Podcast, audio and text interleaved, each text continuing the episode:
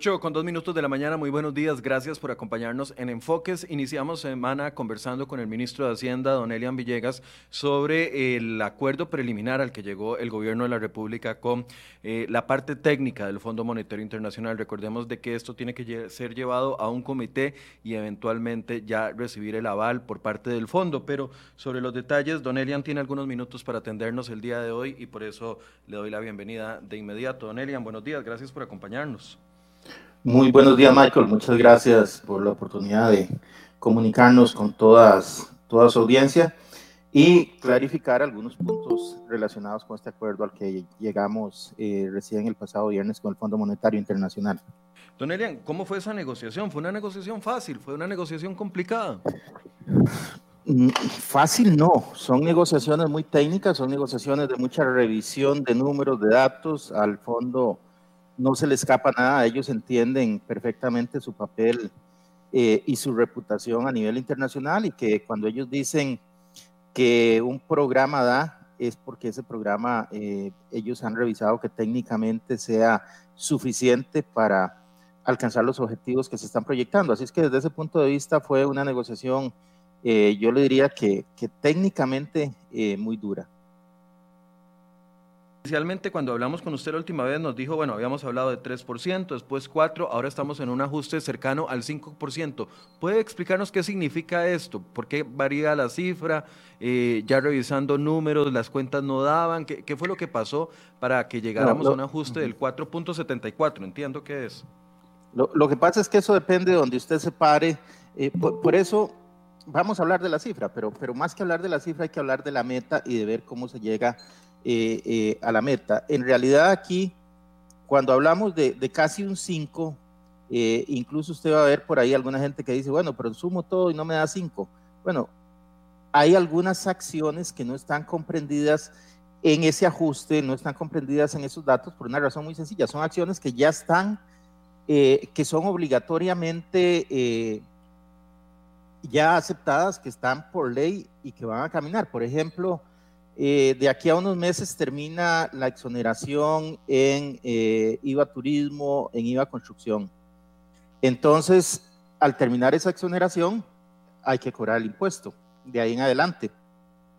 Entonces, eso se empieza precisamente a calcular y entonces eso hace que al final, cuando hablamos de un ajuste de 5, las medidas no necesariamente lleguen hasta 5, sino que las medidas son un poquito menos. Pero estamos hablando de, un déficit eh, de un primario que anda en alrededor de 4, un poquito menos de 4, más eh, un 1% para el superávit, entonces por eso llegamos al 5. Ahora, incluso esos números le pueden presentar a usted una diferencia. Y usted me va a decir, bueno, pero usted me está hablando de un déficit que le llega casi a 4, poco menos.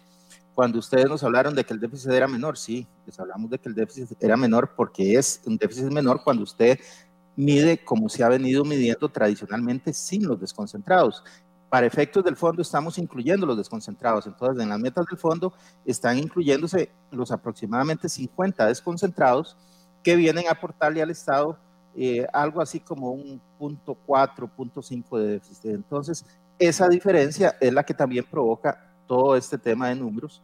Eh, eh, y por eso, más importante que si es 3.74, 4.74, 5, es cuál es la meta. La meta es llegar en el 2023 a tener ese 1% de superávit primario que nos va a permitir empezar a contar con algún dinero para empezar a pagar de nuestro bolsillo parte de la deuda. Porque hasta ese momento lo que vamos a hacer es pedir prestado para seguir pagando la deuda.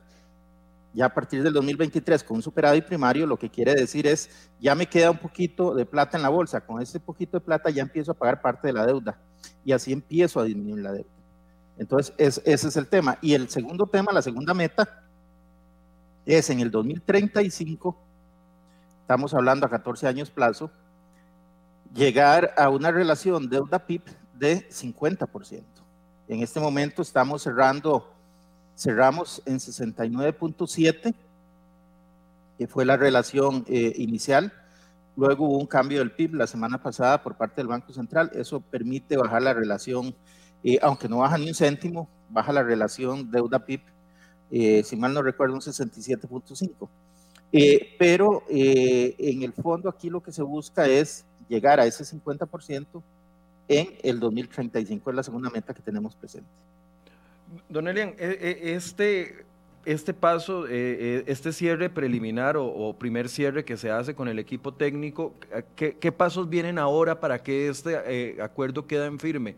Costa Rica tiene que ratificarlo, no sé, al negociarlo con las fracciones legislativas o eso queda eh, a nivel interno de nosotros y lo único que falta es que el comité ejecutivo del fondo le dé eh, la firma y diga, sí, este es el, acuerdo con el que vamos.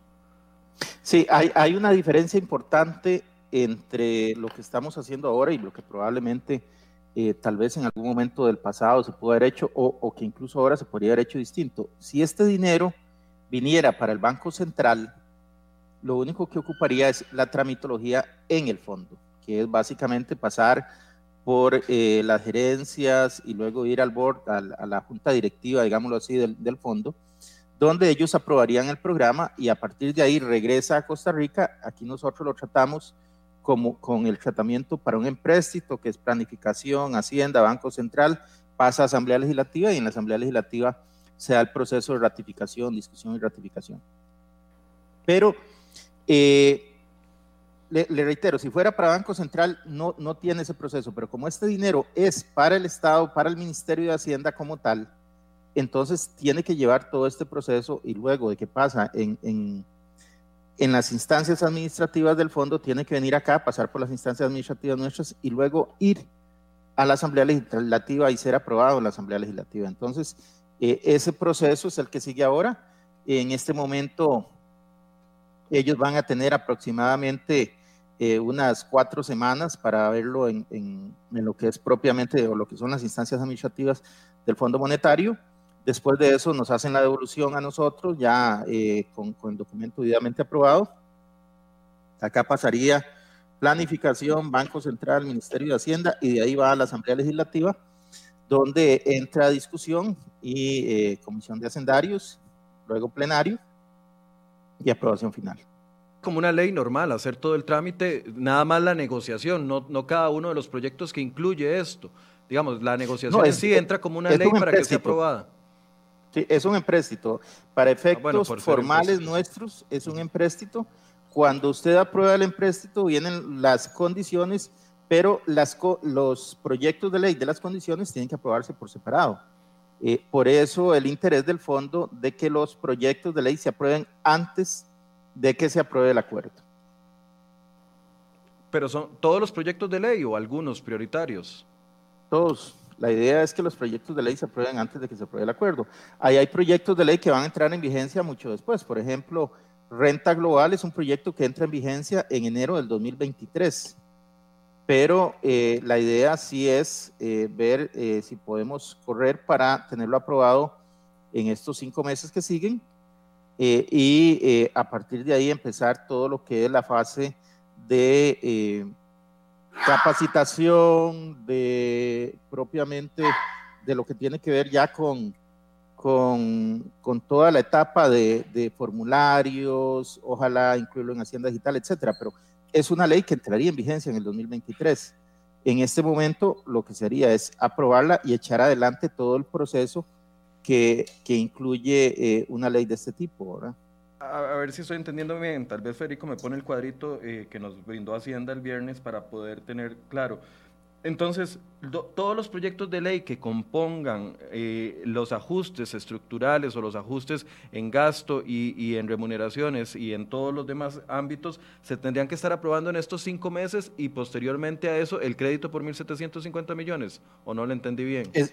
Sí, exactamente. Probablemente mientras se está discutiendo el crédito también se están discutiendo algunos de los proyectos. Eh, pero sí, la idea y lo que nos planteaba el fondo es la importancia de que se aprueben todos estos proyectos en forma previa a eh, la aprobación del empréstito con el fondo.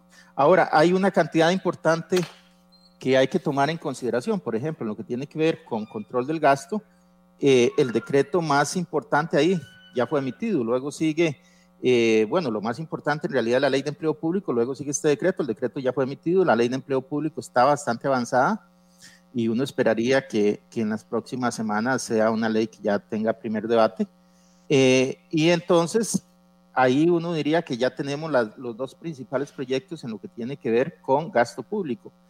Y luego seguiría propiamente eh, los demás proyectos que ya están presentados eh, en, la, en la agenda legislativa. Listado, vemos regla fiscal, bueno, ya eso se está aplicando, la adquisición de bienes, eh, lo de la adquisición de bienes sería vía decreto, entonces no hay que, no hay que pasar por la Asamblea Legislativa.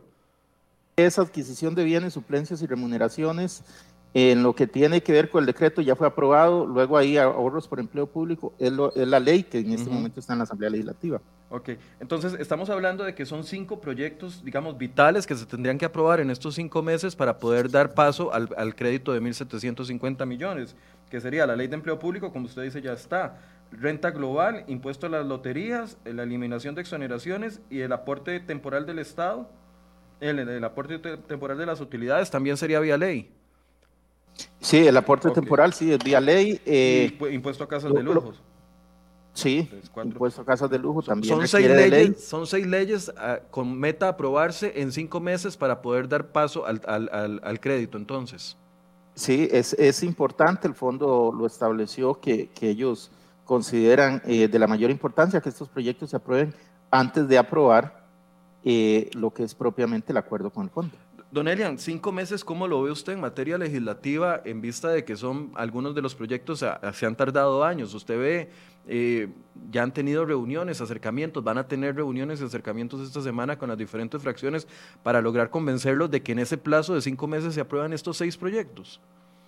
Eh, en realidad, eh, ahora sigue un periodo muy intenso de conversaciones con, con los diputados y diputadas y pues ahí habrá que, que, conversar el detalle con ellos, eh, afinar los proyectos, entender que, que hay un tema de, de, aquí sobre la importancia de llevar adelante este ajuste y también la, la, apertura para poder conversar sobre algunos temas que a ellos les puedan inquietar en los distintos proyectos, ver la posibilidad eh, de llevar adelante eh, algunas modificaciones que no cambien la esencia de lo que andamos buscando y, yo creo que a partir de ahí también complementar esta agenda con otros temas de agenda que pueden ser eh, muy del interés de, de, la Asamblea Legislativa y que también serán de interés del Poder Ejecutivo. Entonces, creo que va a ser un primer semestre pues bastante intenso y la Asamblea Legislativa ha dado muestras claras de que perfectamente está capacitada para manejar esos niveles de intensidad y para sacar adelante las cosas, ¿verdad? Así es que yo esperaría que, que sí podamos salir adelante. Usted dice que el fondo solicitó o que el fondo eh, pide que previo a la aprobación del contrato crédito por los 1.750 millones se hagan todas estas modificaciones. Primero, eso está por escrito, fue una sugerencia, porque recuerdo la bulla que se armó la semana antepasada, me parece, cuando algunos decían que, el, eh, bueno, algunos no, los sindicatos decían, es que el empleo público no está amarrado a la negociación con el Fondo Monetario Internacional como nos ha querido hacer creer el gobierno. Pero si uno analiza lo que usted nos está diciendo, prácticamente sí es un compromiso, un compromiso país cumplir con estas seis leyes previo a la firma del crédito. Entonces, eso sí es una solicitud entonces del fondo aprobar estos seis proyectos. Hay, hay que hacer una diferencia. Lo que planteaba eh, doña Manuela Goretti ese día era, era muy sencillo. A ella le preguntan, eh, ¿usted le va a exigir perdón, al gobierno que apruebe una ley de empleo público? Lo que ella dice es, yo no le vine a exigir eso. Dentro de las propuestas que lleva el gobierno a la mesa de negociación, el gobierno le dice, los proyectos serían estos. Y a partir de esa lista de proyectos se realiza eh, la negociación del crédito. Una vez que los proyectos están en la mesa, entonces viene la condicionalidad. Es decir, el fondo no nos va a decir a nosotros, ok, tome los 1.750 millones, bueno, además no, no, son, no es así, sino que es una porción por año. Tome los 600 millones, digamos, eh, apruebe la ley de empleo público ahí cuando a usted le quede bien, no se preocupe. No, así no es el tema. Eh, los otros proyectos de ley, tranquilo, no, relájense. Ahí cuando se aclaren los nulados del día los aprueban. No, tampoco. Para eso existe una condicionalidad y fue precisamente lo que aclaró el mismo fondo. El mismo día que salieron esas declaraciones, en la tarde el fondo emitió un comunicado de prensa donde aclaró ese tema y donde aclaró que si habían condicionalidades, que ellos no se, sencillamente entregaban el dinero y se iban, sino que habían una serie de condicionalidades. Y el tema de las fechas también lo señaló doña Manuela Goretti el viernes pasado en la conferencia de prensa. Ahí indicó el tema de las fechas y la importancia de que todo esto esté aprobado eh, rápidamente eh, en forma previa a que se apruebe el crédito con fondo. Ahora sí podemos decir que están condicionados a estos proyectos porque ya está en un acuerdo preliminar entonces. Ahora sí podemos decir que estos, eh, estos seis proyectos sí. están condicionados al contrato préstamo porque ya están en parte de esta negociación preliminar. Sí, claro, absolutamente. La idea, la idea es precisamente eh, esa, es decir, eh, no, no podemos esperar nosotros que el fondo venga a hacernos un desembolso si a cambio no hemos aprobado la condicionalidad. Y luego de eso, cuando, cuando vamos caminando en, eh, durante el transcurso del tiempo, el fondo nos viene a hacer revisiones cada seis meses. Y en esas revisiones nos va a decir, vea, usted no está cumpliendo con el recorte del gasto que me ofreció. Tiene que cumplir. Y si no cumplimos, no se da el segundo desembolso. Y si pasado el segundo llegamos antes del tercero, que sería la cuarta, la quinta revisión, nos va a decir, no, no ha cumplido, no le hago, no le hago el último. Por, porque ahí es donde se juega la reputación del fondo. El fondo lo que, lo que le asegura a los mercados es que ellos van a estar detrás del país, van a estar revisando y que van a echar atrás si el país no está cumpliendo. Entonces, Hablando de fechas, es, importante. Ah, perdón, perdón, termine la idea lo interrumpí. No, que, que por eso es que es, es, importante tener claridad en que esto no es un empréstito. Esto es muchísimo más que un empréstito. Esto es un programa que nos va a permitir realizar el ajuste fiscal que el país necesita para salir bien en el mediano y en el largo plazo. Y es por eso que los mercados internacionales le creen al fondo. Es más, si, si usted entra a ver hoy, hoy un mercado, eh, por ejemplo, me están pasando eh, hace un ratito eh, la información, creo que esto tiene que ser en Nueva York y estamos subiendo en el bono del 25, está subiendo un 2.6%. un bono como el bono del 31 ya pasó el 100%, pasó del 98,5 al, al 100.8%.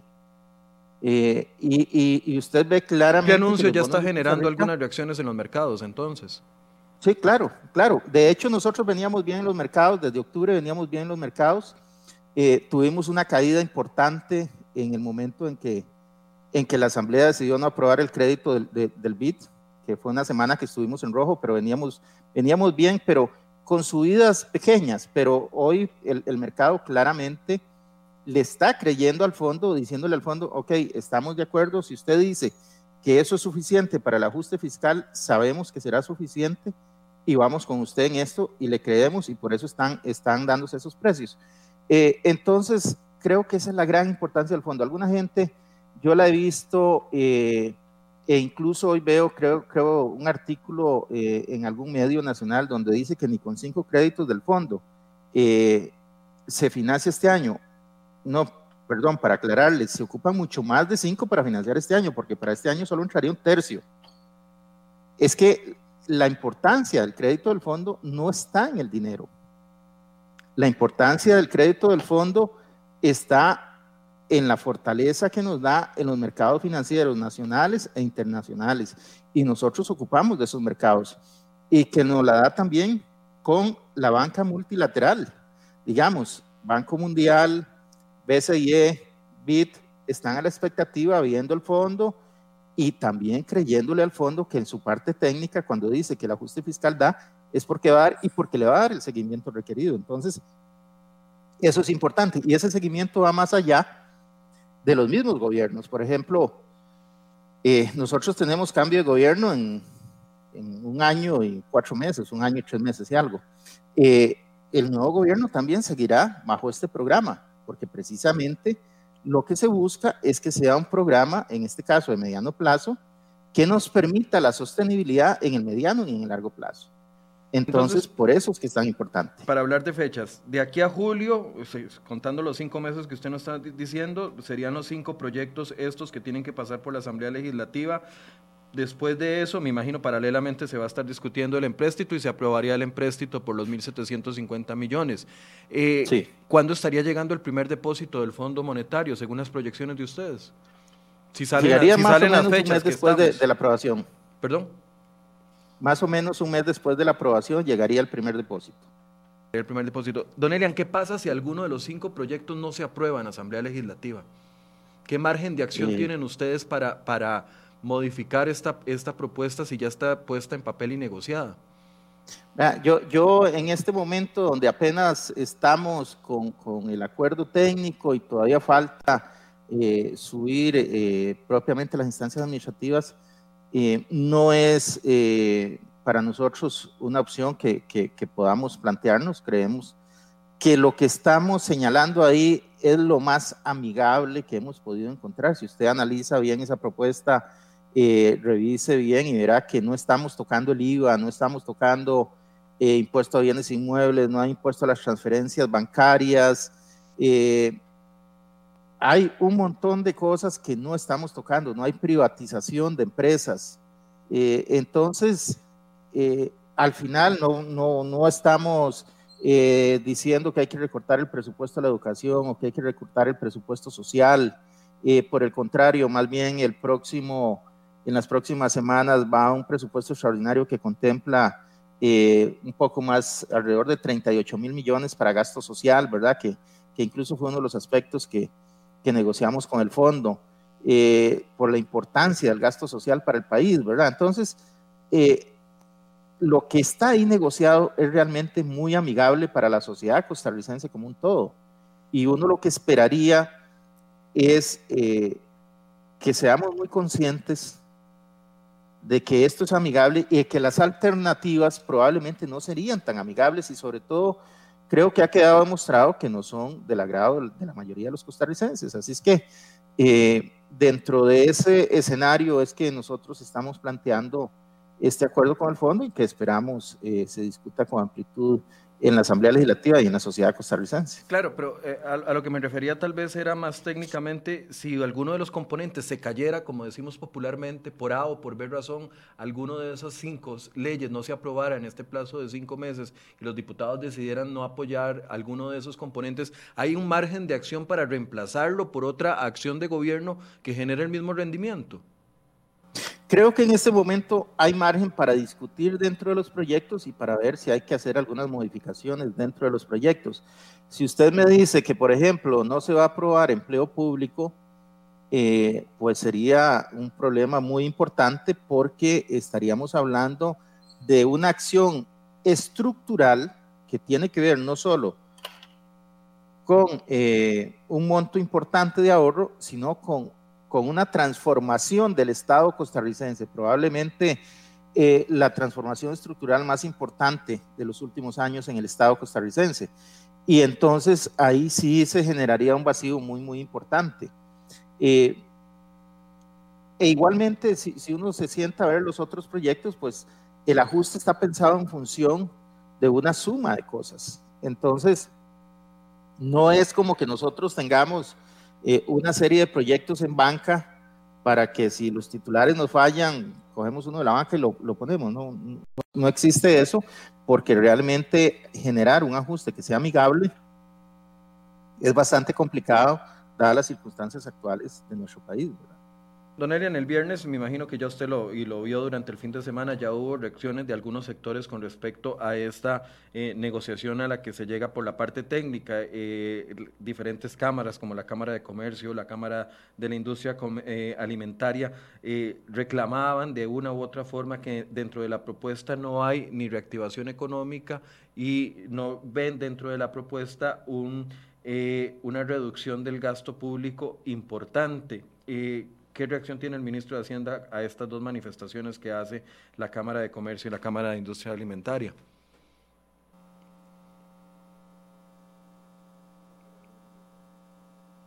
Vamos a ver, creo que se le pegó el internet a Don Elia. Final de la propuesta. Don Elia, no le escuchamos porque tenía pegado el internet. Si, si, gusta, empieza de nuevo.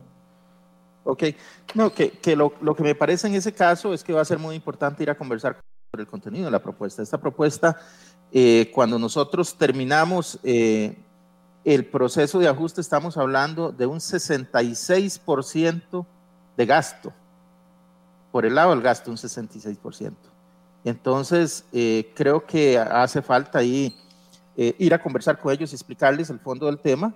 Eh, falta, pues, precisamente llevarles los elementos técnicos para que vean que realmente esa idea de que la propuesta no toca el elemento del gasto no es cierta. La propuesta está fundamentalmente basada en recorte del gasto. El tema del ingreso es accesorio, incluso en el ingreso, si ustedes lo ven, viene, por ejemplo un punto 20, que son empresas públicas. Es decir, eh, no solo está basada en la parte de gasto, sino que además parte del ingreso viene del mismo sector público. Entonces, eh, desde ese punto de vista, lo que hemos hecho, y por eso le reitero que es una propuesta amigable, es un esfuerzo muy grande por eh, que esta propuesta vaya del lado del gasto. De hecho, al final del periodo estaríamos pensando en que el gasto, o estamos proyectando que el gasto pasa de un poco más del 16% al 13% del PIB, es decir, una disminución de tres puntos en el gasto. Y esa parte yo creo que es muy, muy importante. Y ahí además creo que no es algo que nosotros estemos diciendo, vamos a hacer, pensamos hacer, no, ya lo estamos haciendo. Y, cualquiera que analice los números con los cuales cerramos el año se dará cuenta de que en gasto corriente hubo un impacto importantísimo, gasto corriente sin intereses también hubo un impacto eh, muy importante, ¿verdad? Entonces, eh, impactos que no se habían visto en este país, porque eso es importante decirlo impactos que en este país no se habían visto en el gasto corriente, disminuciones que en este país no se habían visto eh, por lo menos en los últimos 20 años. Ahí están y, son recientes. Entonces, cuando nosotros hablamos de que hay control del gasto y de, que el, y de que el ajuste está fundamentado en control del gasto, yo quiero decirle a los costarricenses que estamos hablando de lo que estamos haciendo. No estamos hablando de expectativas, estamos hablando de lo que ya hoy estamos haciendo. Ya se me fue el tiempo, don Elian solo tenía algunos minutos porque tiene una reunión en, Casa Presidencial y tiene que trasladarse hasta Zapote, pero quería preguntarle, don Elian, eh, la semana pasada conversando con algunas personas, don Fernando Naranjo nos decía, probablemente el fondo también vaya a pedirle al país que eh, no mantenga el tipo de cambio tan eh, inflado el precio del colón con tantas intervenciones y que liberalice más el tipo de cambio. Eso se conversó, eso está dentro del panorama. ¿Podría haber eh, un, aumento en el tipo de cambio del dólar o eso no está conversado dentro de, las negociaciones con el fondo? No, sí, sí hay una parte de, lo que es propiamente eh, política monetaria, pero eh, en general creo que desde la perspectiva del fondo, y eso por supuesto sería mucho mejor verlo con don Rodrigo Cubero, pero desde la perspectiva del fondo, ellos consideran que la política monetaria ha estado muy bien llevada y eh, básicamente eh, lo que están generando son algunas acciones para fortalecimiento de lo que es eh, la independencia del Banco Central. pero en cuanto a política monetaria en general, como pensar en que el fondo haya pedido que, que, hay que soltar el tipo de cambio o algo ahí por el estilo, no, sino que en general el sistema actual que tenemos de tipo de cambio creo que les parece correcto, les parece adecuado, pero en todo caso, ahí don Michael, mejor le dejo ese espacio a don Rodrigo Cubero para que sea él quien, quien le dé usted los detalles. Está bien, don Elian. Eh, yo sé que se tiene que retirar nada más como último. Algunos diputados decían el viernes mismo, bueno, necesitamos eh, reactivación económica. Una vez más, la palabra reactivación, la, frase reactivación de, económica sigue siendo reclamo. Necesitamos más reforma del Estado. Ya a estas alturas, una vez negociado con el equipo técnico, lo que se haga adicional, si se quisiera, reforma del Estado, todo eso sería fuera del acuerdo, sería eh, en lo que se logre, digamos, negociar por parte parte de, de, la administración con los diputados, pero ya quedaría por fuera cualquier otro esfuerzo adicional que quisieran agregar los diputados en, en este marco de negociación. Sí, pero siempre hay espacio para conversar con los diputados, para sacar adelante eh, iniciativas que ellos puedan tener, por ejemplo, en el tema de reforma del Estado, si tienen algunas iniciativas eh, que consideren eh, de, de, valor para el país, pues con mucho gusto yo creo que desde el Ejecutivo podríamos también revisar a ver si, si, las consideramos en la misma sintonía. en todo caso, sí hay que tener presente que lo fundamental para la reactivación económica del país es la estabilidad de eh, un macroprecio como la tasa de interés. Es importantísimo poder contar con recursos para que el sector privado pueda salir adelante y eso solo lo podemos hacer si tenemos el ajuste fiscal necesario para que el país salga adelante. Sin ajuste fiscal no podemos nosotros pensar que la reactivación va a ser sostenida, va a ser de largo plazo, porque al final la hacienda pública termina engullendo los recursos que se ocupan para el desarrollo del sector privado. Y todos tenemos presente que la reactivación viene fundamentalmente por el lado del esfuerzo que realiza el sector privado y que nosotros tenemos que generar las condiciones desde lo público para que el sector privado salga adelante.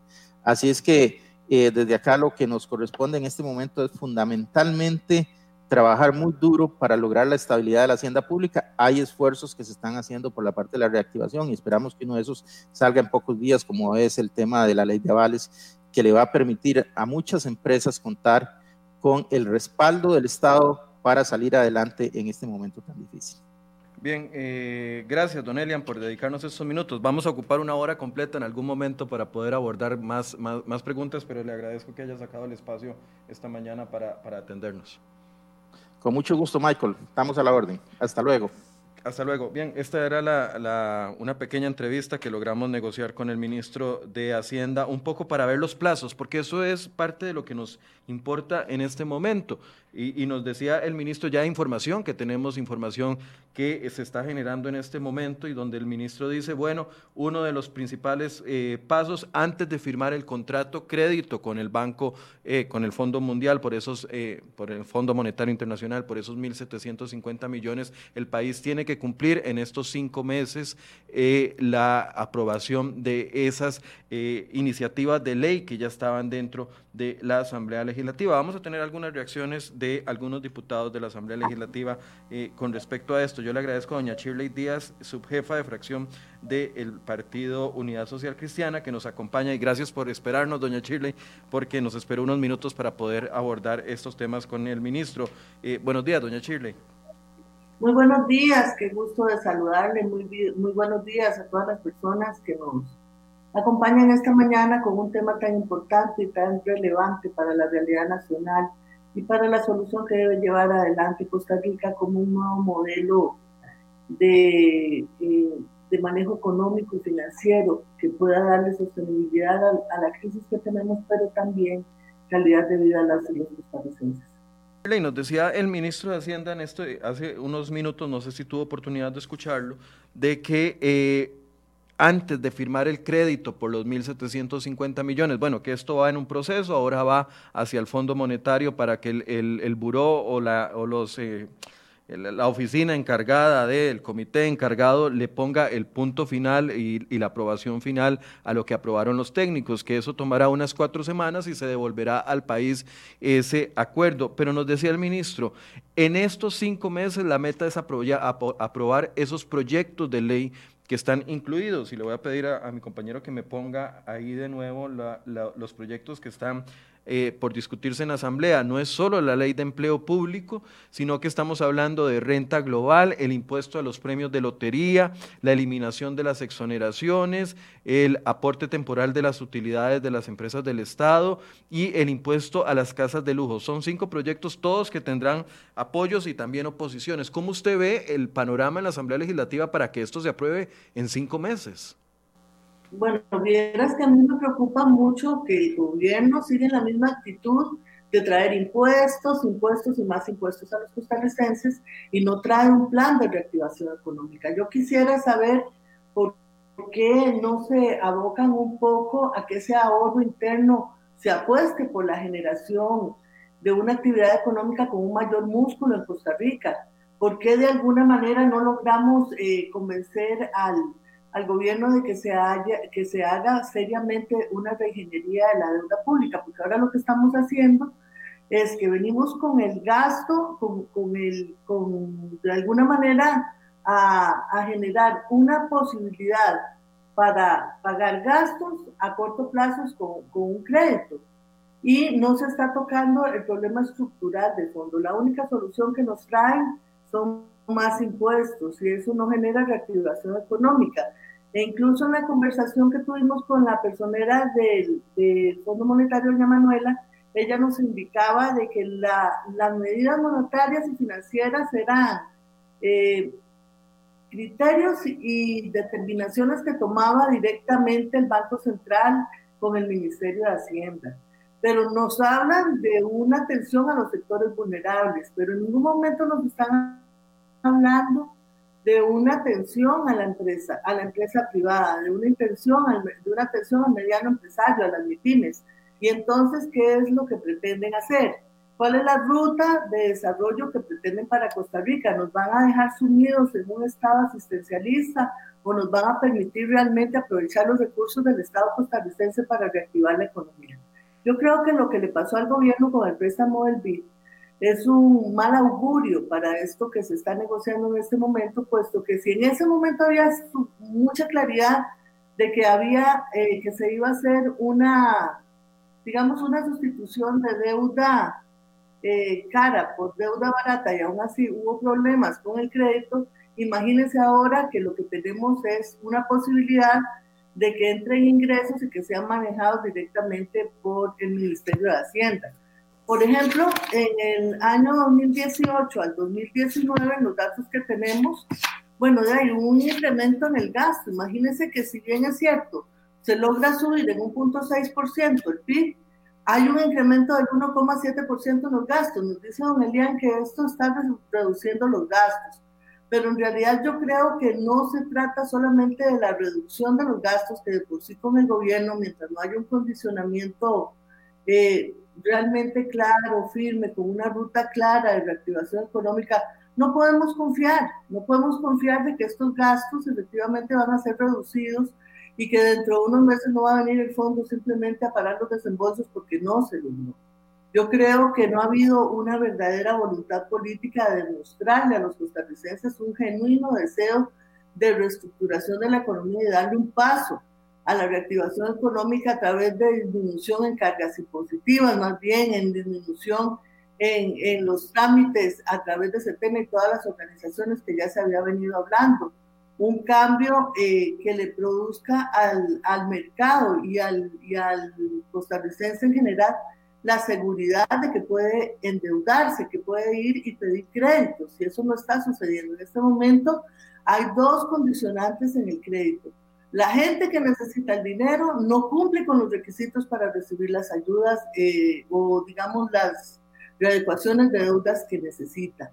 Y la gente que tiene el dinero para invertir tiene temor porque hay cada vez más especulación en el sentido de qué va a pasar con el aumento de los impuestos.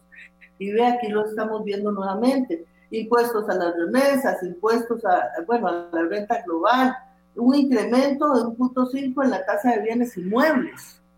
¿Quién invierte en este momento si ya es carísimo pagar las municipalidades y pagar todos los impuestos. Pero, pero a ver, bueno, ese, ese, de, la, ese de los, del impuesto a, los bienes inmuebles quedó fuera. Ya esto que está aquí en, en pantalla es la negociación y nos dice el, el, ministro, hay que aprobar en cinco meses estos proyectos de ley para poder dar paso al, al, al, crédito con el Fondo Monetario. Los impuestos a las casas de lujo se mantienen. Los impuestos a las casas de lujo se mantienen sobre 150 millones de colones y 150 millones de colones, son muchas casas lo que valen 150 millones de colones. Una casa de lujo es una casa de 300, 400 mil dólares para arriba. Y, y, aún así le cuento que casas de lujo de medio millón para arriba. Y sin embargo aquí están metidos los impuestos a las casas de lujo. Y todo es una casa de lujo prácticamente. Entonces, en vista del panorama, ya ese es el combo, nos guste o no, algunos, ese es el combo que, está negociado eh, eh, eh, técnicamente por el Fondo Monetario. De hecho, alguno, nos decía el ministro, ya hay algunas reacciones positivas. Aquí en, en cereoy.com vemos una nota que acaba de, de, publicar en Nueva York, ven acuerdo técnico con el FMI como un fantástico primer paso, según la firma neoyorquina Jefferies que ya ha reaccionado a esto. E, es decir, el combo ya está, es este.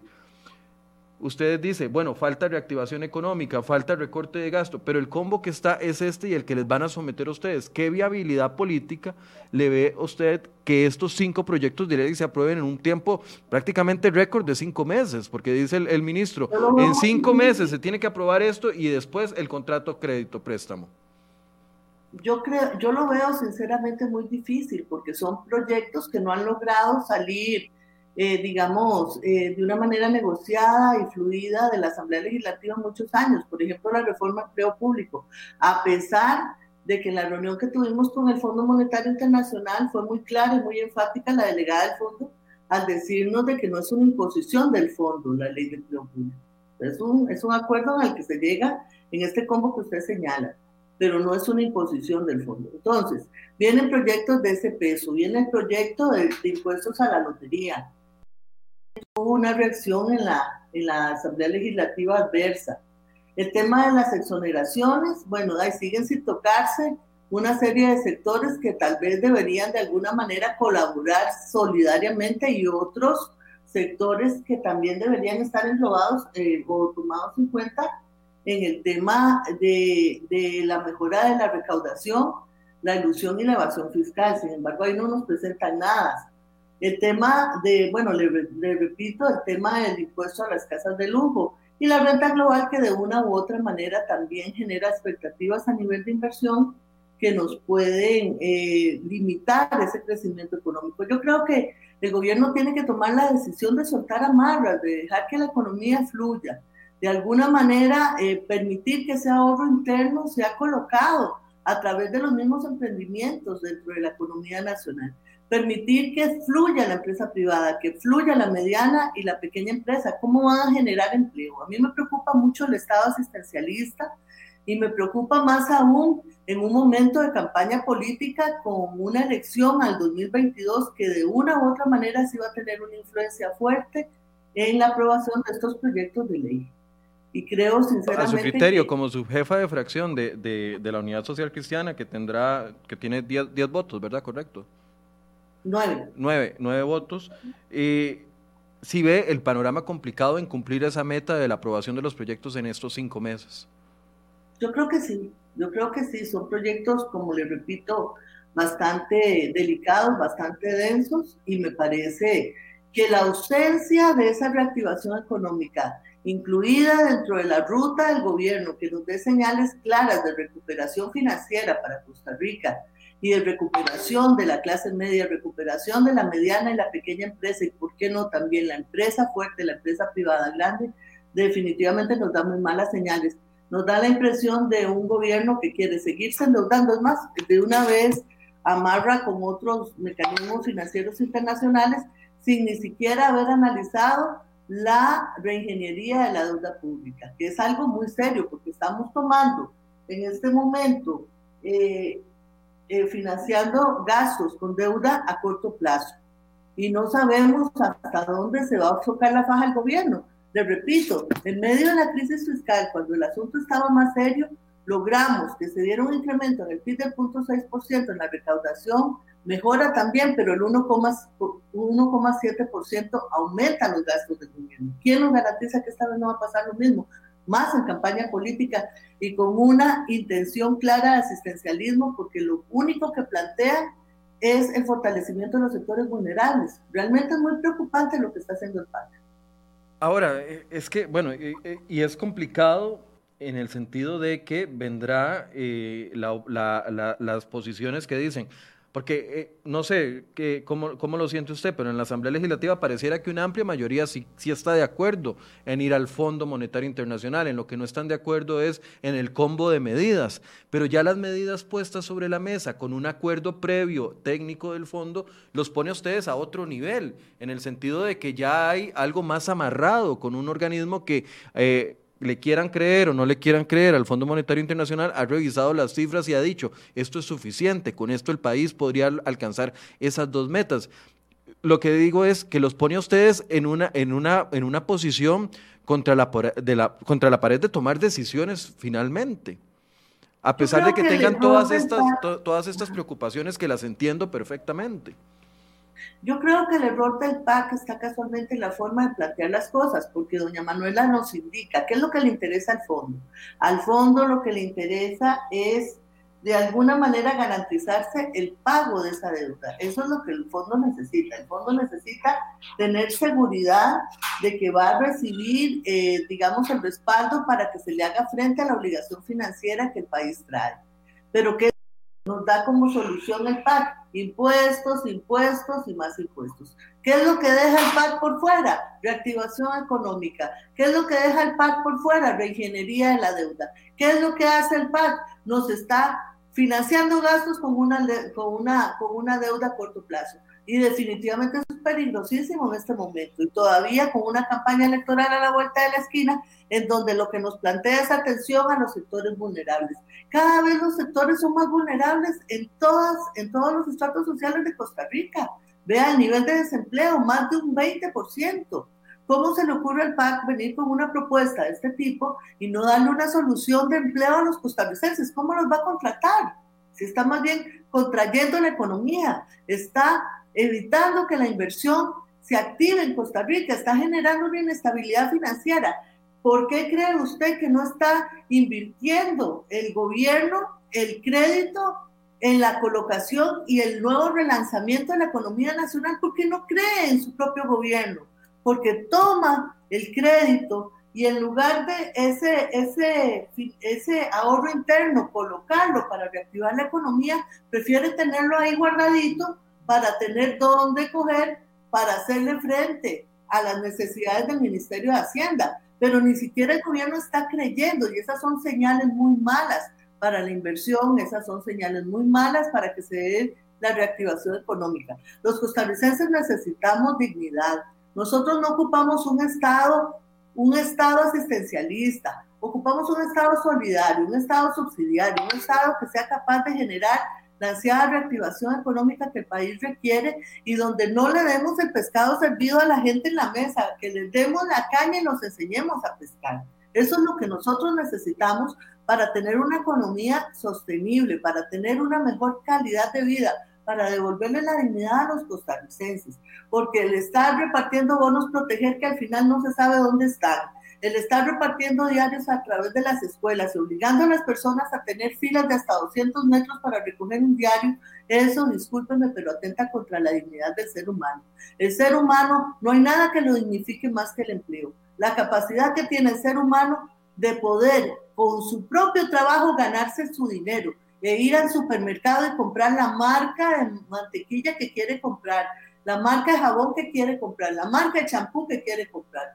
El poder costearse sus propios gastos y de la mano con sus gastos reactivar una economía fuerte, bollante, con músculo, que dé ganas a la inversionista de estar aquí, que le dé fortaleza a la economía nacional y no un Estado asistencialista a través de un montón de créditos que lo único que nos van a generar pues son más compromisos a largo plazo y no tenemos la garantía ni de que este dinero se vaya a utilizar en una readecuación de deuda interna que sea más barata, ni tampoco que el PAC no vaya a gastar la plata en otra cosa. Doña Shirley, a ver, ustedes han dicho que, eh, al menos recuerdo dos o tres diputados de la fracción de la Unidad Social Cristiana que han dicho, no vamos a aprobar más proyectos de impuestos de este combo que tiene el gobierno en negociación con el FMI, de los seis proyectos, cinco son de impuestos y uno es empleo público. Los otros cinco son relacionados a impuestos. Entonces, podríamos esperar que el PUS se mantenga en su posición de votar negativamente estos cinco proyectos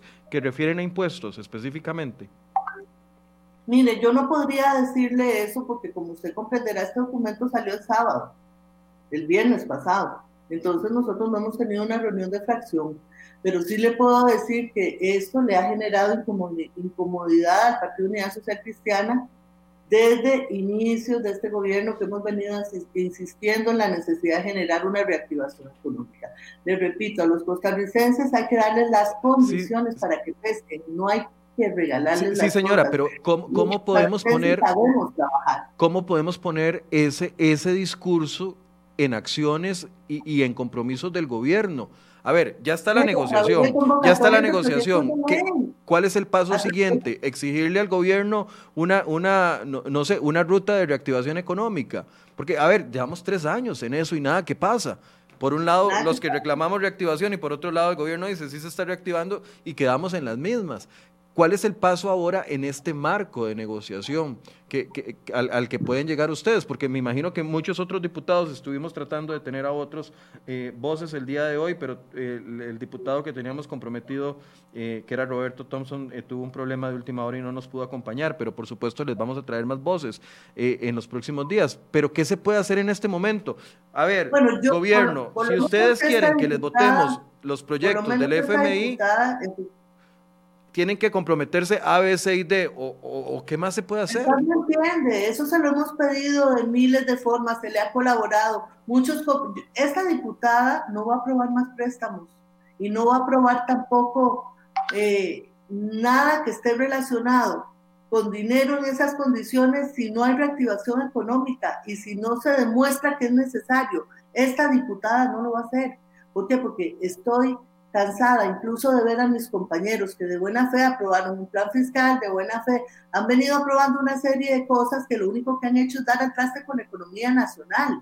Y perdónenme, si no se hace lo que se tiene que hacer, no vamos a salir de este bache financiero en el que estamos. Si no se hace lo que se tiene que hacer para producir la reactivación económica, vamos a seguir con un país en crisis, no se va a sostener. Y el gobierno tiene la obligación de hacerlo, no es darle plata para que llegue al primero de mayo del año entrante ahí con la lengua afuera. No se trata de eso, se trata de que el gobierno haga conciencia y entienda que en la Asamblea Legislativa hay una oposición responsable y una oposición que lo conoce perfectamente, que sabe lo que es capaz de hacer y lo que no es capaz de hacer. Y yo a veces hasta dudo si lo hacen porque no saben o lo hacen porque esa es la ruta.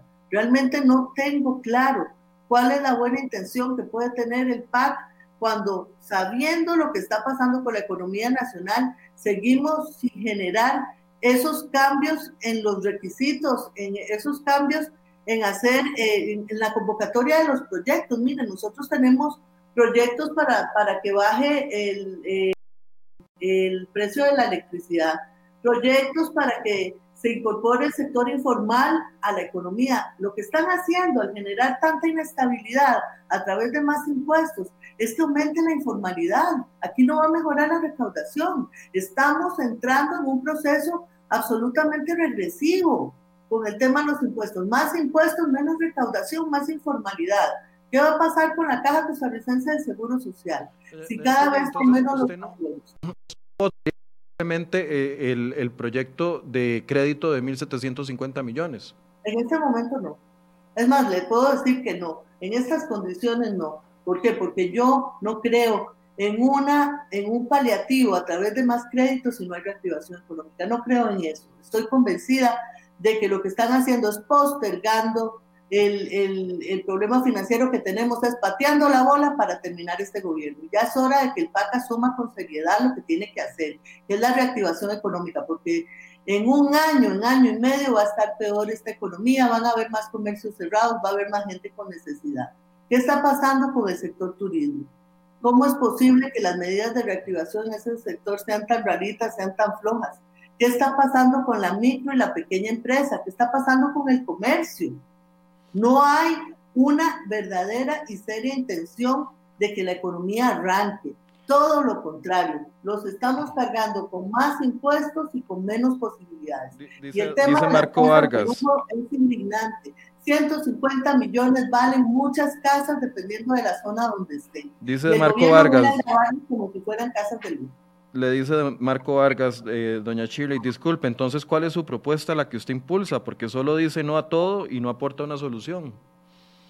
Bueno, yo he aportado soluciones. Mire, yo presenté un proyecto de jubilaciones para decirle al gobierno de que abriera las jubilaciones de las personas que ya tienen en este momento cumplidos los requisitos. Ese proyecto no está convocado.